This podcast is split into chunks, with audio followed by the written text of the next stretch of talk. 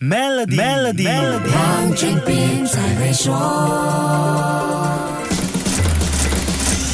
你好，我是黄俊斌。每一年呈报所得税，你有没有遇过文件不齐或者找不到的烦恼呢？一年呈报一次，有时一些报税扣税用的文件，可能在我们日常的忙碌当中不小心弄丢了，或者忘记放在哪里了。内陆税收局 CEO 最近说，电子发票系统在二零二七年全面落实之后，纳税人就能够免去报税文件保存七年的繁琐步骤。所有报税相关的电子发票将会上传并储存在内陆税收局的系统内。需要查阅时下载就可以了，而且国内公司也将进入预先填写报税申报表格的时代，也就是说，不再像现在这样一次处理一年的文件才报税，而是每一次上传的电子发票和资料会直接填入报税表格内。你觉得这个改变怎么样？这一天很快就会到来，明年六月开始，国内营业额超过一亿令吉的公司将强制执行电子发票系统，第一阶段会有四千家公司实行，到了二零二。七年一月份，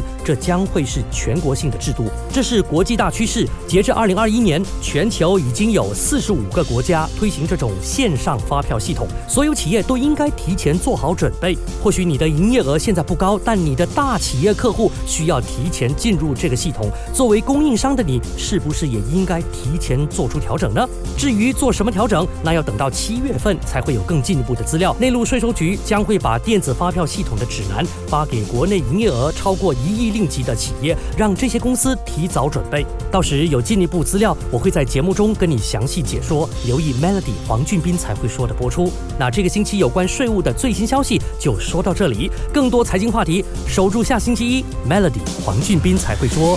黄俊斌才会说。为你的 Maybank 商业账户增添存款及进行任何指定银行服务，就能享有高达一八千的年利率回酬。详情浏览 Maybank.my/SME Rewards，需符合条规。